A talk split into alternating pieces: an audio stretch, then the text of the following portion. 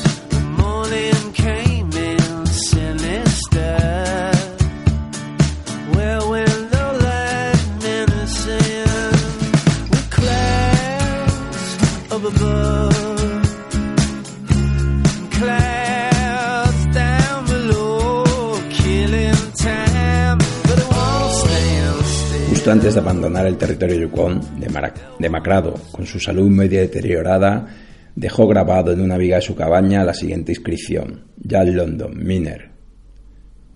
January 27, 1898. Tras los pasos de Jack London, en el Gran Norte se fue Javier Reverte. Al norte de Vancouver se extiende la Tierra del Oro. Fueron unos pocos años de quimeras a finales del siglo XIX. Años de trenes cargados de aventureros que cimentaron muchísimas ciudades, algunas con nombre de fuerte militar y otras con nombre indio. Los orígenes de la ciudad de Vancouver están en una taberna portuaria de un tal Gassi, Jack Dayton, en 1867.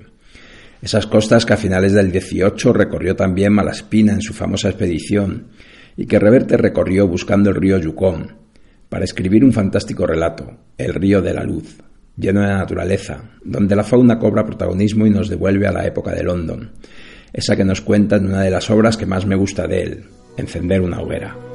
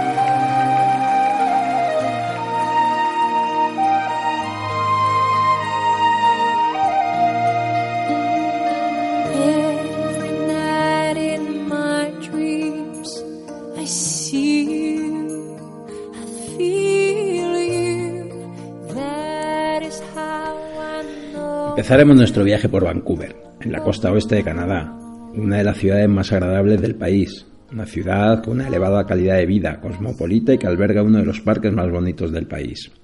El Stanley Park, situado en una península que ofrece unas vistas estupendas del downtown de Vancouver y de la bahía. Otro de los rincones a visitar es Granville Street, en el centro financiero, con edificios como el Canada Place, Gaston o Granville Island. No deberías perderte tampoco la isla de Vancouver, la más grande de la costa oeste de Norteamérica. Se puede acceder a ella en ferry desde las islas de San Juan y por Ángeles, en Washington, o desde la ciudad de Vancouver, en la Columbia Británica. Esta isla es famosa sobre todo por la preciosa ciudad de Victoria y los jardines Butchart, considerados uno de los más bellos de todo el mundo. Vamos a charlar con Jezabel para saber más de Vancouver y el Yukon.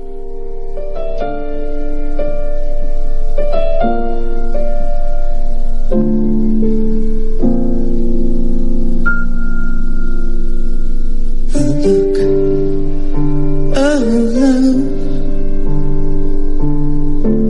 is in your eyes.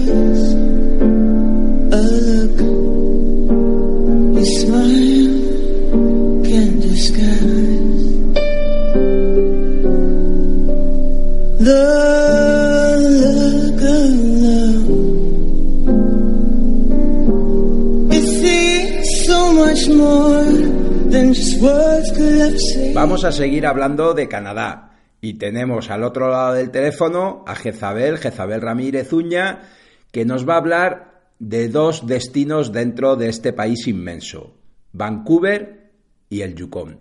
Buenos días. Hola, buenos días. ¿Por dónde empezamos? ¿Vancouver quizás? Venga, por Vancouver. ¿Y qué, qué nos puedes decir de Vancouver, que, que es la capital de la British Columbia? Sí, es la capital de la British Columbia y bueno, es una ciudad muy cosmopolita en la que nos encontramos con gente pues realmente de todo el mundo.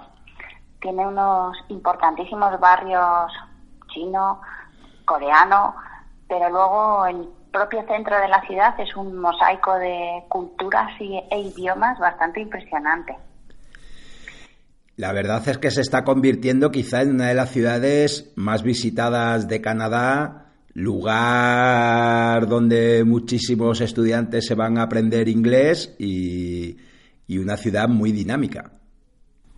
Sí, claro, tiene la gran ventaja que es Canadá, con todo lo que supone de nivel de vida y demás, pero tiene un clima privilegiado al estar en la costa oeste, al borde del mar y protegido por la propia isla de Vancouver, pues bueno, es muy lluvioso, de hecho lo llaman Vancouver, pero en cambio las temperaturas, dentro de que hace frío, pues son mucho más benignas.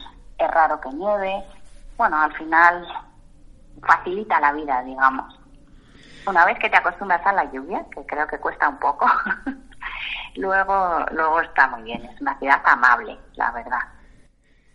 Nosotros hicimos un viaje hace ya muchos años y Vancouver era nuestro destino para desde allí empezar un recorrido en bicicleta por el Kitty Valley, una antigua vía verde, un antiguo trazado de ferrocarril pero la verdad es que en todos esos años Vancouver ha seguido desarrollándose y, como tú decías, haciéndose cada vez más cosmopolita y convirtiéndose en uno de los lugares que más nos apetece ir para ver qué, qué nos ofrece Vancouver. Bueno, para mí la propia ciudad, dentro de que no deja de ser Canadá y la historia que tienen pues es reciente, sí que tiene una parte central un poquito más antigua que lo demás, que es lo que, pues donde está este reloj de vapor que sale en todas las pelis, el Gastown.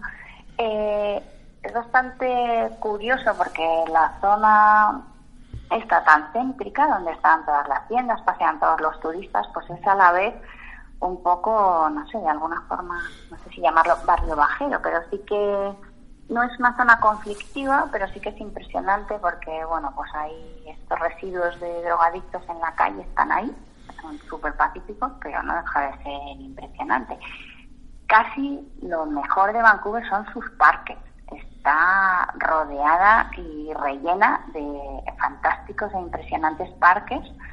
El más ciudadano, digamos, es Stanley Park, que ocupa, pues no me acuerdo la superficie, pero vamos, inmensa, entre el propio centro de Vancouver y el West Vancouver, que llaman, que es como la parte pues no sé, más residencial al otro lado de la ría. Luego tiene un puente impresionante suspendido, que es el Capilano Suspension Bridge, pero luego al ladito está el Lynn Valley o, Canyon, Lynn Canyon, con otro puente suspendido, un recorrido maravilloso entre estos bosques que ya sabes cómo son los bosques canadienses. Árboles de estos que aquí ya no nos queda ni uno de todos, de todos esos hicimos barcos en su momento y no se han recuperado.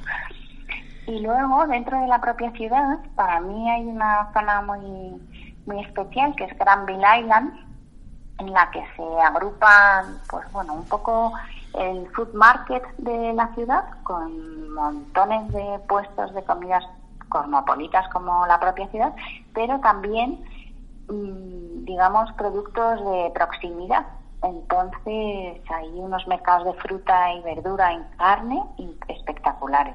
Te puedes pasar allí una semana comiendo y disfrutando. Y después yo recomendaría visitar el Museo de Antropología, que está cerca de la Universidad de Vancouver y que tiene, bueno, pues unos recorridos muy interesantes por la propia cultura canadiense, pero también, pues como tantos museos de antropología, por, por otros lugares más remotos del planeta. Aprovechando que haces esta proposición de Museo de Antropología, igual podíamos hablar un poco, porque hoy parece que Canadá es un poco modelo en la gestión de sus First Nations, ¿no? de, sus pueblos originarios, pero también tienen un pasado oscuro ahí, ¿no? Pues sí, como pues como, como todo, como todos, como toda América en realidad, ¿no? Es verdad que hoy en día están cuidando mucho este tema, pero es verdad que en su momento hicieron las mismas barbaridades que todos los demás. ¿eh? Entonces, parece que se han arrepentido y ahora, bueno, una parte así quizás teórica de reconocimiento es que, por ejemplo, en el Yukon no lo consideran como un estado del país, sino como unos propios territorios se llama territorio del Yukon, en parte reconociéndoles, no sé si la propiedad, pero bueno, un estatus distinto a, la zona, igual que los territorios del noroeste, que no es una provincia más como puede ser Alberta. Sí, porque a veces se nos olvida que al final también Canadá es una unión de estados, ¿no? Exacto, es una unión de estados y ahora mismo estados y territorios. Entonces, toda la parte norte, norte de Canadá, digamos al norte de British Columbia, sería British Columbia, Alberta, y aquí hay un par de estados más, Saskatchewan y Manitoba, pues toda la parte norte, que ya está muy al norte, no, no, no son estados, sino territorios, ¿no? Reconociéndole a los primeros pobladores, que ellos llaman First Nation, pues una, una relación diferente con la tierra. Y tú has estado también recorriendo el Yukon. Sí, yo he estado dos veces en, mira que es grande Canadá, pues he repetido Yukon.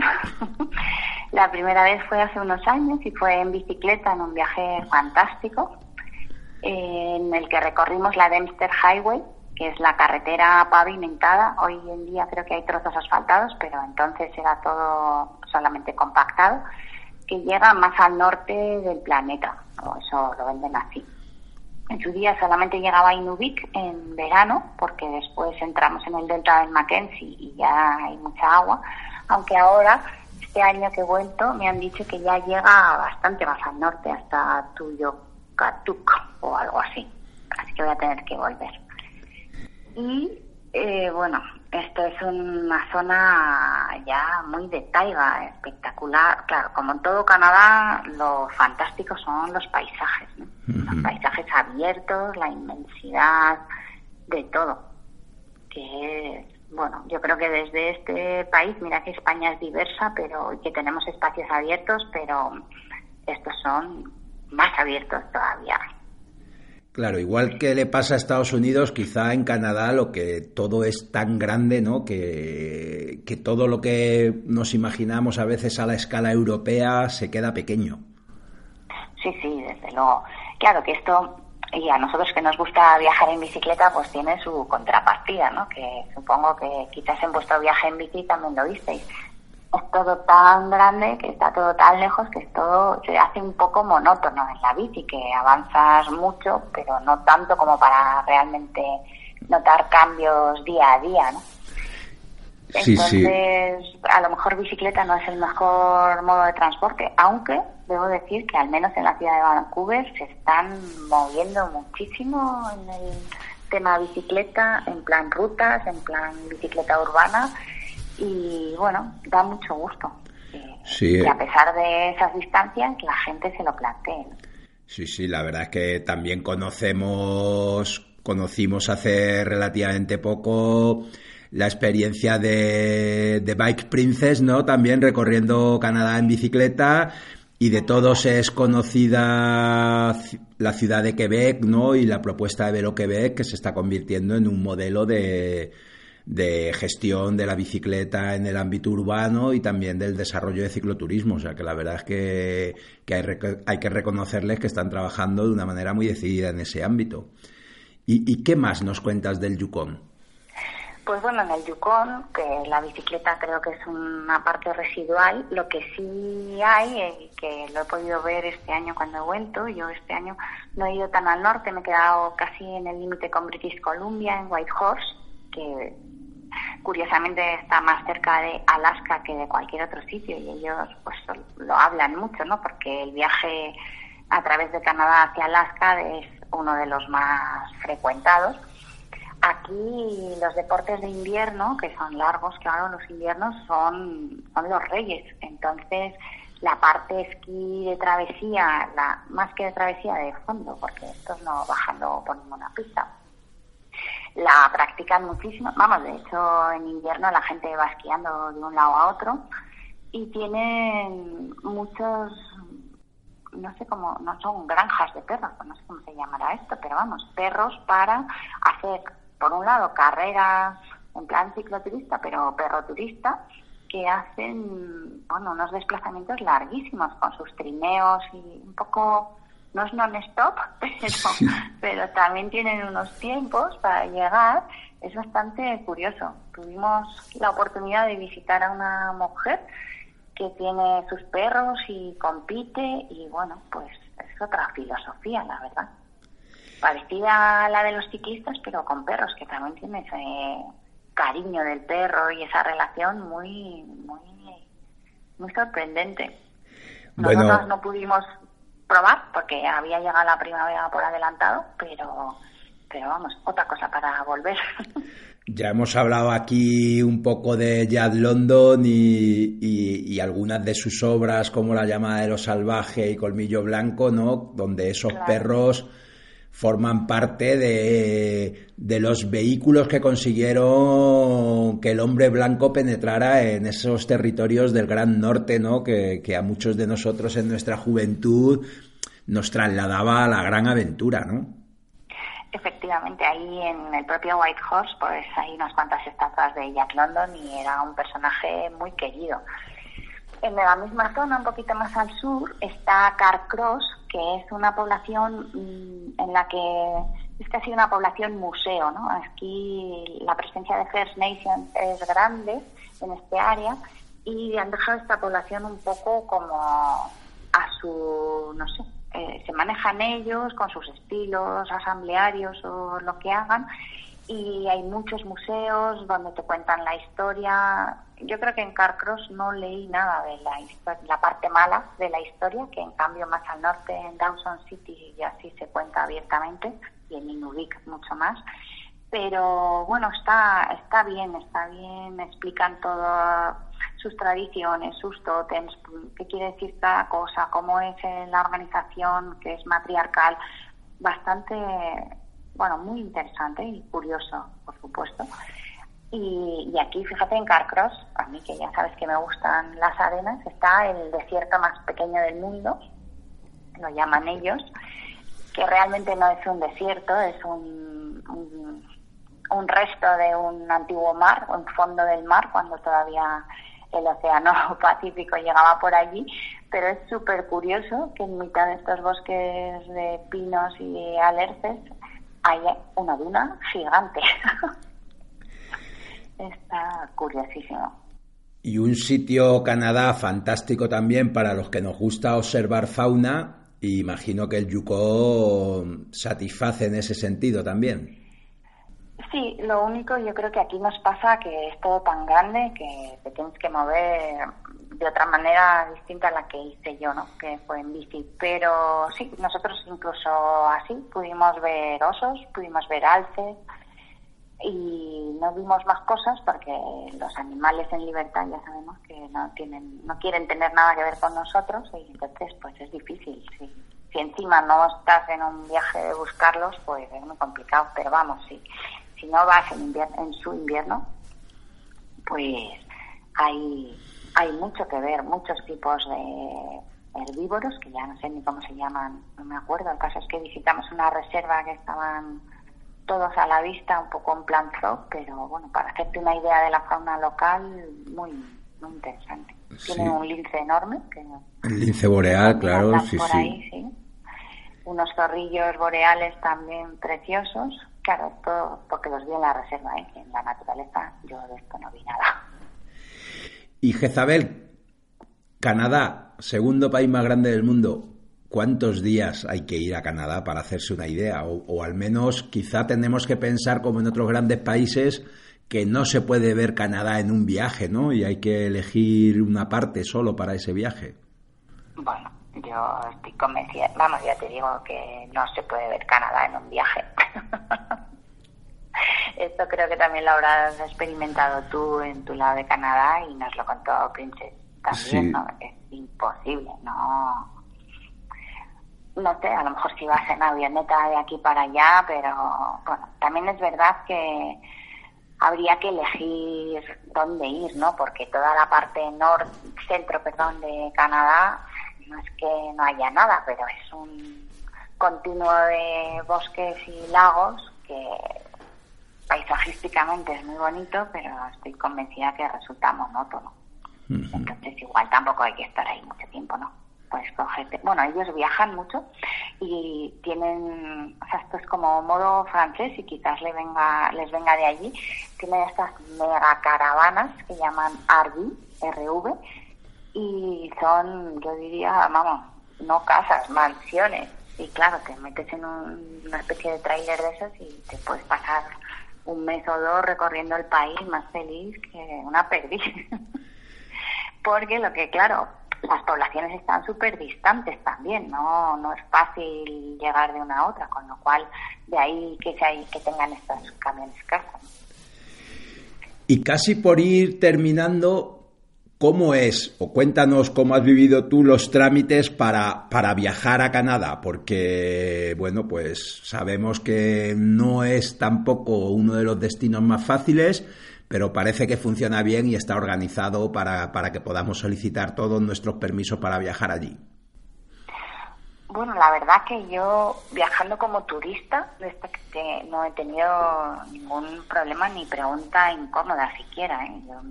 te tienes que comprar, eso sí, esto que llaman ETA, que es como un permiso de entrada al país y lo tienes que llevar desde tu país de origen. Es importantísimo porque sin eso no vuelas.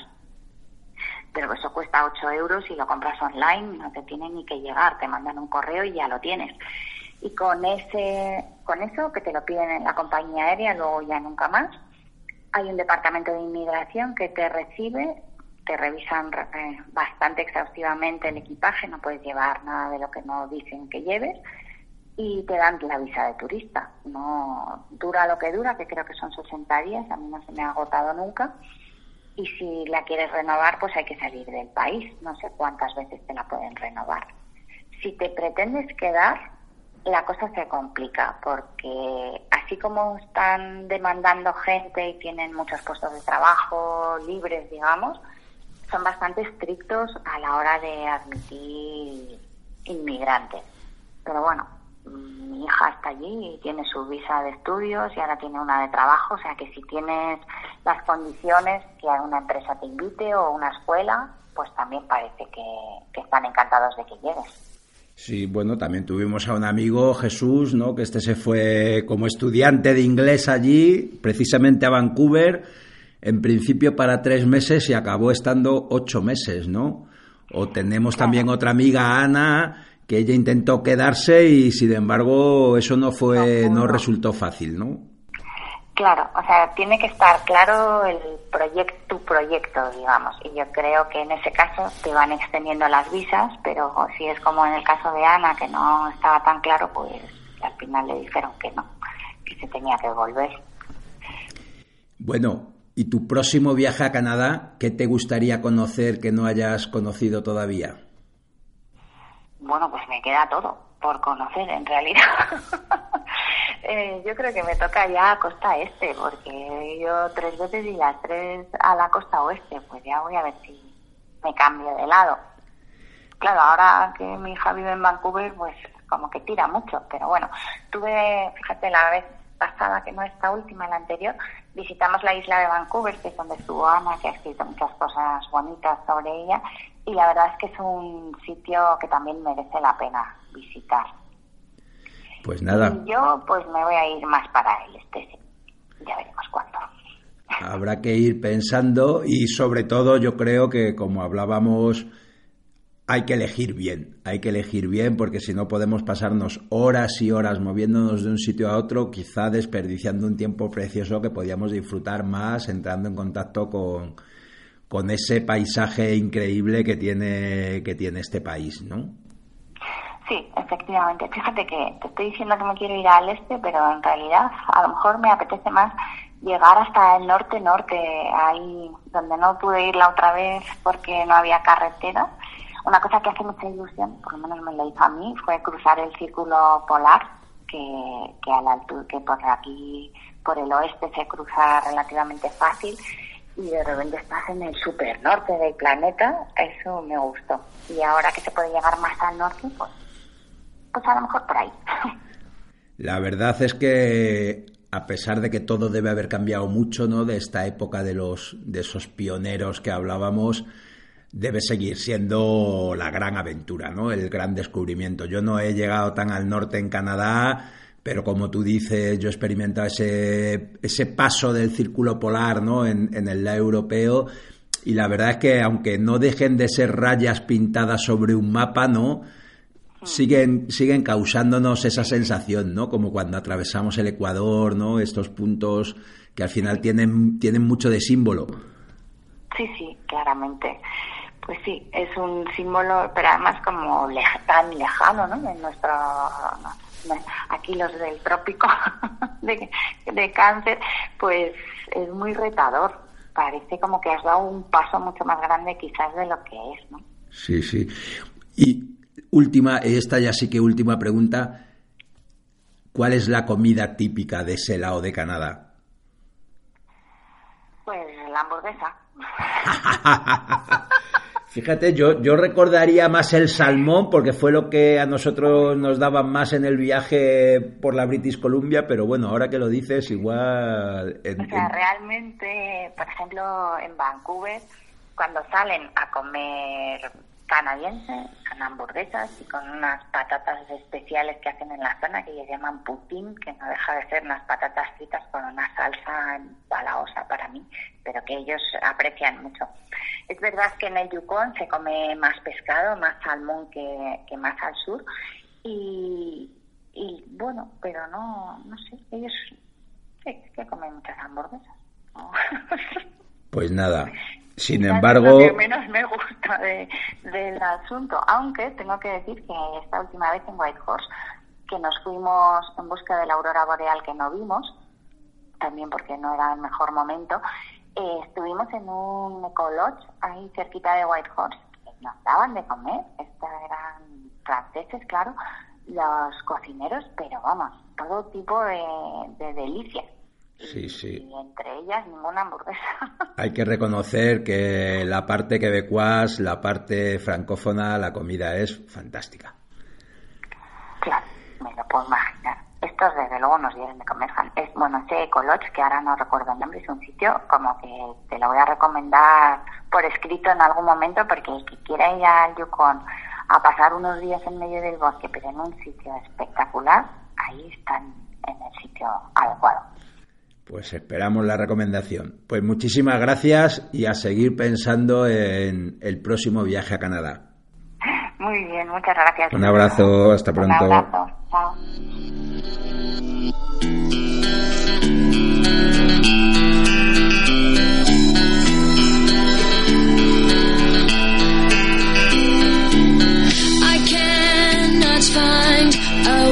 to describe it. It's there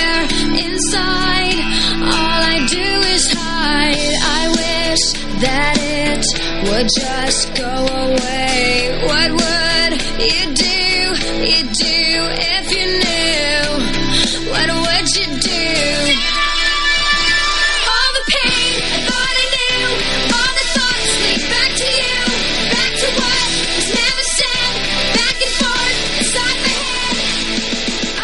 Hay un lugar del que todos los viajeros coinciden. Sin duda, uno de los mejores lugares que visitar en Canadá es el Parque Nacional de Banff. Ubicado al sur de las montañas rocosas en Alberta, se trata del parque más visitado del país debido a la belleza de sus paisajes. Por ejemplo, el lago Peito, uno de los sitios más espectaculares que ver en Canadá. El color turquesa del agua es impresionante. Sin salir de Banff, disfrutarás también del lago Moraine, alimentado por el agua de un glaciar. Este lago también se caracteriza por tener un agua de un color azul que parece sacada de otro planeta. Además, el lago está rodeado por las montañas que forman el Valle de los Diez Picos. Puedes alquilar un kayak y recorrer parte del largo. Si quieres visitarlo, ten en cuenta estas indicaciones. Solo puede hacerse durante los meses de verano y hay veces que está muy concurrido, con lo cual deberías reservar con antelación. Por otro lado, una de las cosas que te recomendamos hacer en Canadá es subir a lo más alto de la montaña Sulphur, algo que podrás hacer fácilmente gracias al mirador del teleférico de Banff. Tendrás unas vistas espectaculares del río Bow, el parque natural y el pueblo de Banff. Otros rincones del Parque Nacional de Banff que no deberías perderte son el lago Mirror, el lago Adnes o el lago Bow y su glaciar, también el lago Johnson o el lago Minnebanka. Una posibilidad solo al alcance de quien tenga la cartera bien llena es quedarse a dormir en el Bank Spring Hotel, un hotel de superlujo situado en las montañas rocosas que cuenta con unas aguas termales perfectas para relajarse tras un día repleto de actividades. Entre el Parque Nacional de Banff y el Parque Nacional de Jasper atravesarás una de las carreteras más bonitas de tu viaje, la East Parkway. Al finalizarla, te dará la bienvenida a uno de los parques nacionales más bonitos del país, en el que podrás avistar oso grizzly, contemplar el imponente glaciar Athabasca o disfrutar del paisaje del lago Maligne, de un precioso color turquesa y abrigado por montañas y glaciares. Desde luego unas imágenes de postal que tardarás mucho tiempo en sacar de tu retina.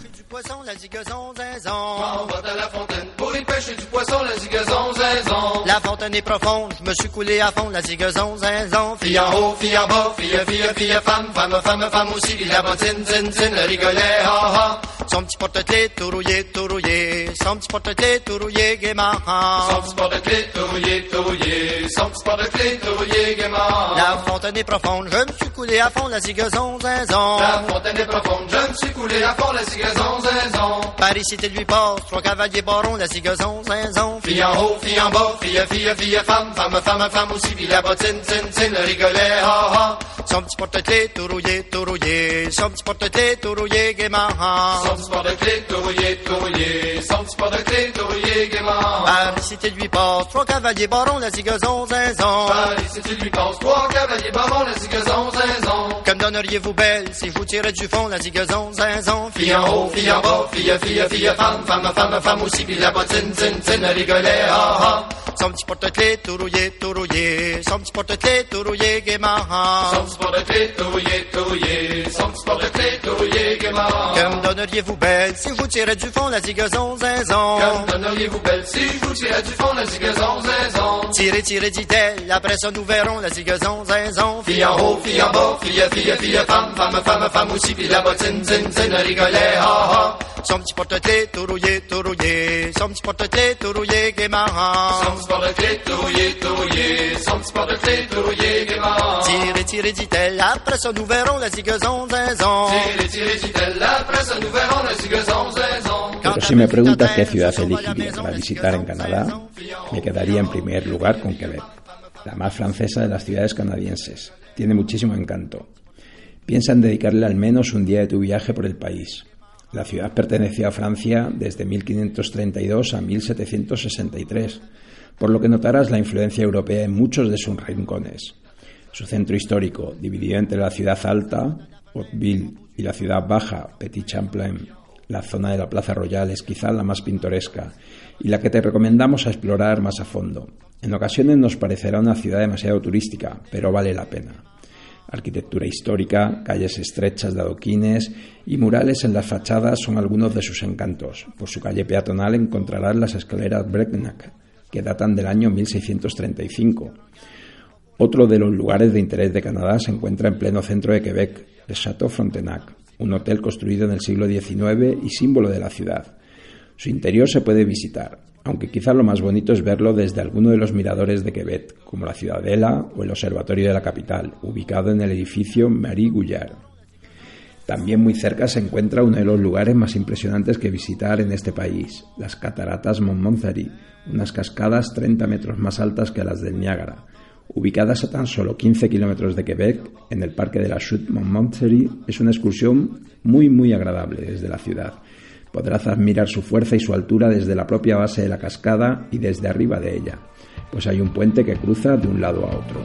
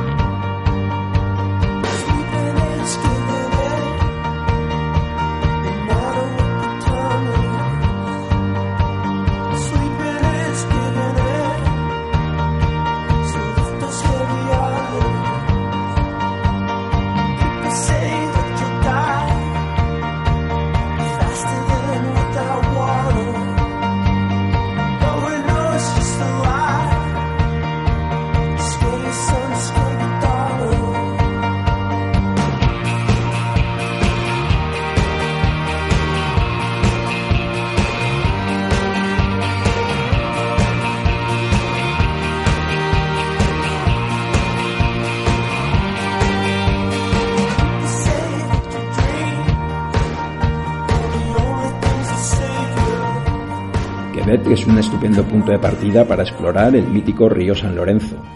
En el siglo XVI, el navegante y explorador francés Jacques Cartier fue el primer explorador del Golfo de San Lorenzo. El descubridor del homónimo río San Lorenzo y además hay que decir que los mapas que realizó permitieron que el Golfo y el río apareciesen por primera vez en las representaciones cartográficas del mundo. Cartier, en sus relaciones, fue el primer europeo después del portugués Pedro Reinel en describir y nombrar esas aguas, sus orillas y visitar el territorio que él llamó, también por primera vez, Canadá. Hoy vemos su nombre en multitud de lugares de la zona y también al otro lado del Atlántico, en San Malo, en la Bretaña francesa, donde le rinden homenaje en la ciudad de navegantes. Pero para cuando Cartier llegó a estas costas, los indios Beotuk se dirigieron a ellos en vasco. Muchos de los nombres actuales de ciudades y otros lugares de Terranova son de indudable origen vasco. La ciudad por Osbask se encuentra ya en mapas de 1612 se dice que Port Usua es una desfiguración de Portuchoa, puertecito en vasco. Los balleneros vascos y los pescadores de bacalao ya habían llegado hasta aquí. Hoy, 500 años después, aún vemos frontones de pelota vasca en Troapistol y justo enfrente se encuentra la pequeña isla de los vascos, Ilobos.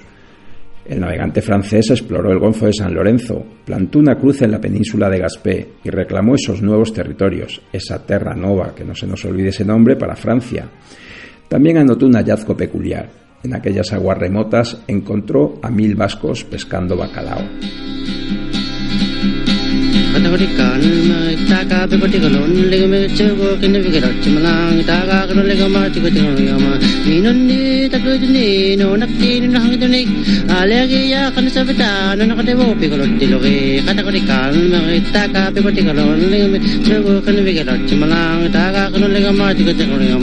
Inunni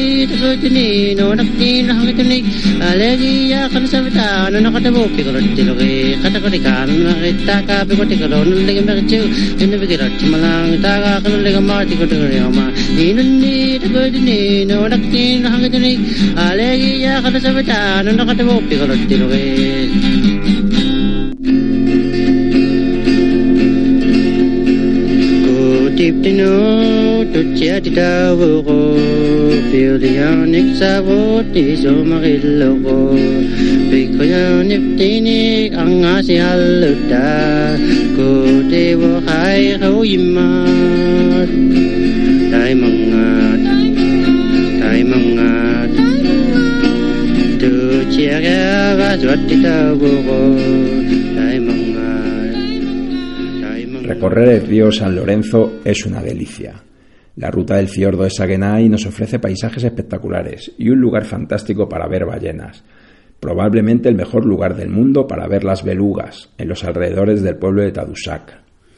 Continuar por la península de Gaspésy hasta llegar al Parque Nacional de Forillón es una oportunidad increíble para cualquier amante de la naturaleza y también de la gastronomía, la influencia de la cocina francesa se deja sentir de forma intensa. Podremos disfrutar del bacalao y la langosta en muchos de los pueblos que recorramos. Y una guinda para esta visita que quiero recomendarte especialmente es que no te pierdas la isla de Bonaventura y su impresionante colonia de alcatraces.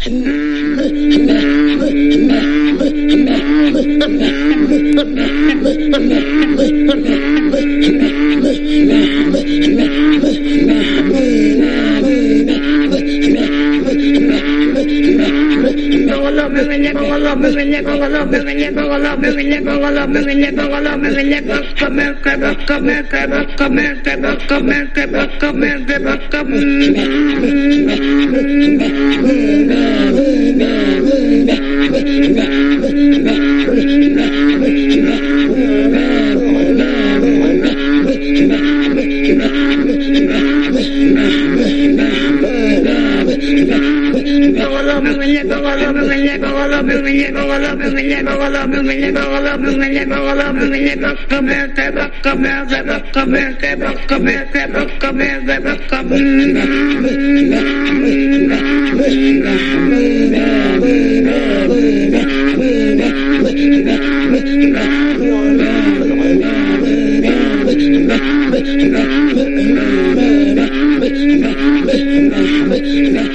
Voy a dejarte mis 10 imprescindibles de Canadá.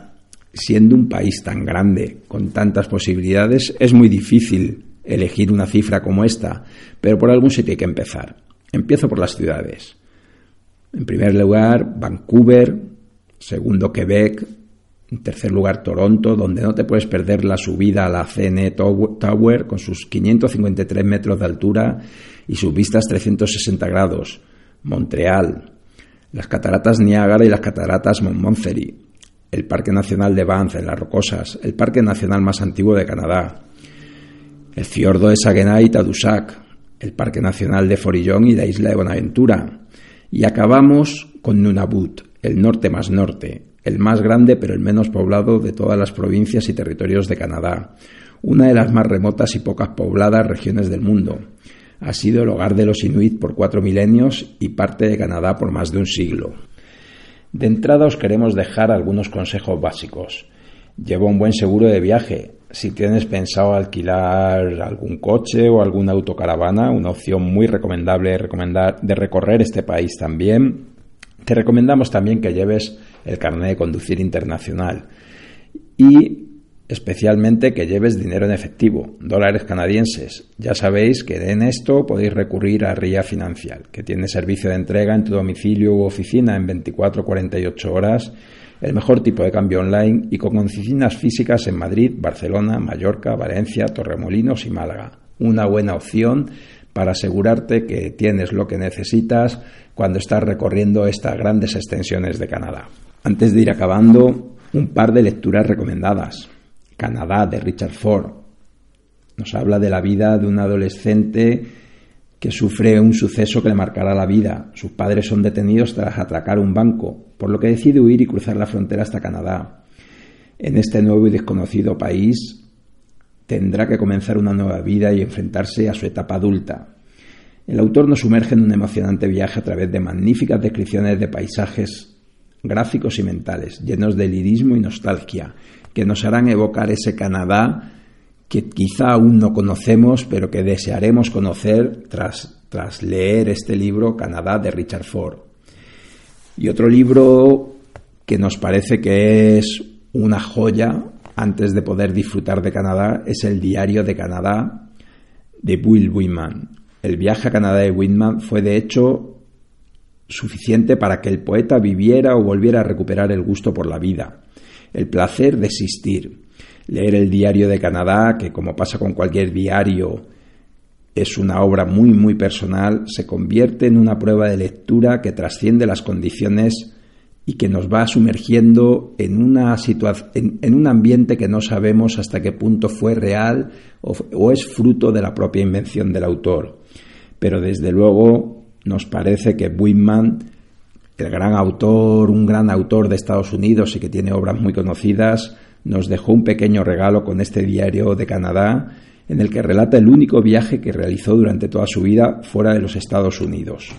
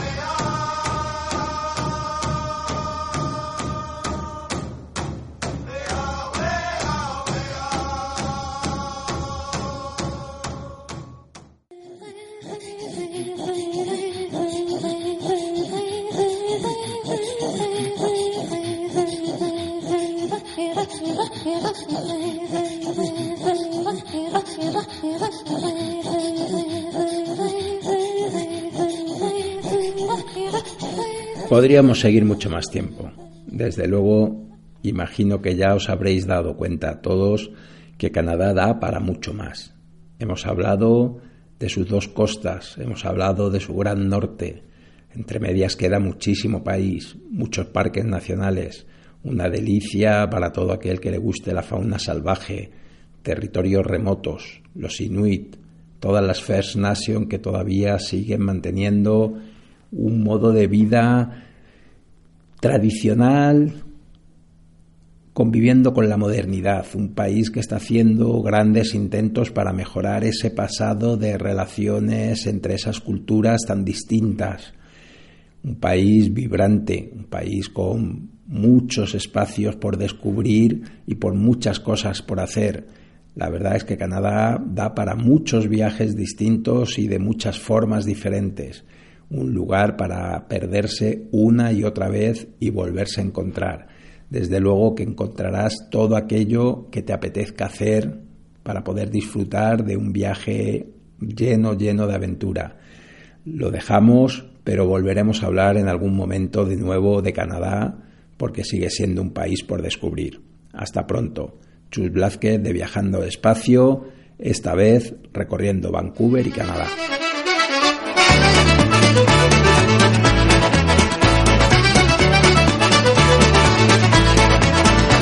Si vous voyagez un brin du côté de Saint-Quentin, dites bonjour à mes parents qui habitent le Saint-Guimbran. Vous pouvez pas les manquer, prenez le chemin pas pavé, près de la maison vous verrez, il y a une croix qu'on a plantée. En vous voyant arriver, ma sont habillés, il dira mais entrez donc, passez donc dans le salon, les planchers sont fraissirés, on nous à peine marcher, un bouquet de fleurs des champs, embaume l'appartement.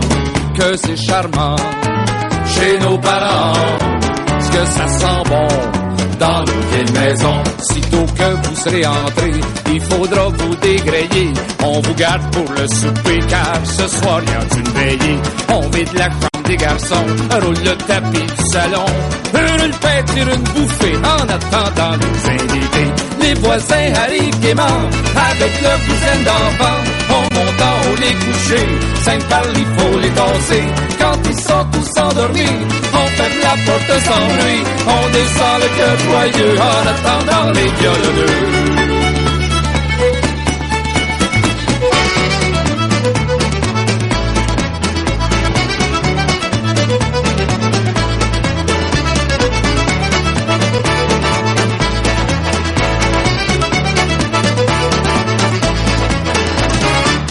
parce que c'est gay dans nos veillées. La vie a du bon dans nos vieilles maisons. Pour ceux qui prennent un petit coup, papa sort son caribou. Quand on est bien réchauffé, on s'invite danser. Petit Joe avec Joséphine, le grand Arthur puis Caroline. Thérèse avec Poléon, puis tous les maîtres de la maison.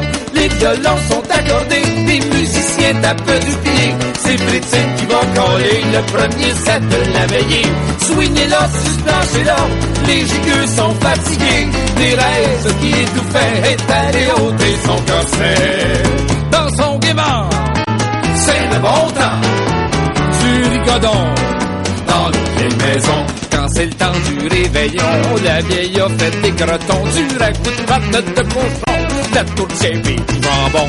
Pour dessert sur la table, notre bon sirop d'érable, des belles la crème d'habitant, les seins du cambre de cran. Maintenant qu'on a trop mangé, on peut la peine souffler des histoires à raconter, on dira ça fait Déjà 5 heures du matin, la veille tire à sa fin, on réveille les enfants, on dit au revoir en voyant. Oh yeah! Ça, comme ça la a du bon dans nos vieilles maisons. C'est la tradition dans nos vieilles maisons.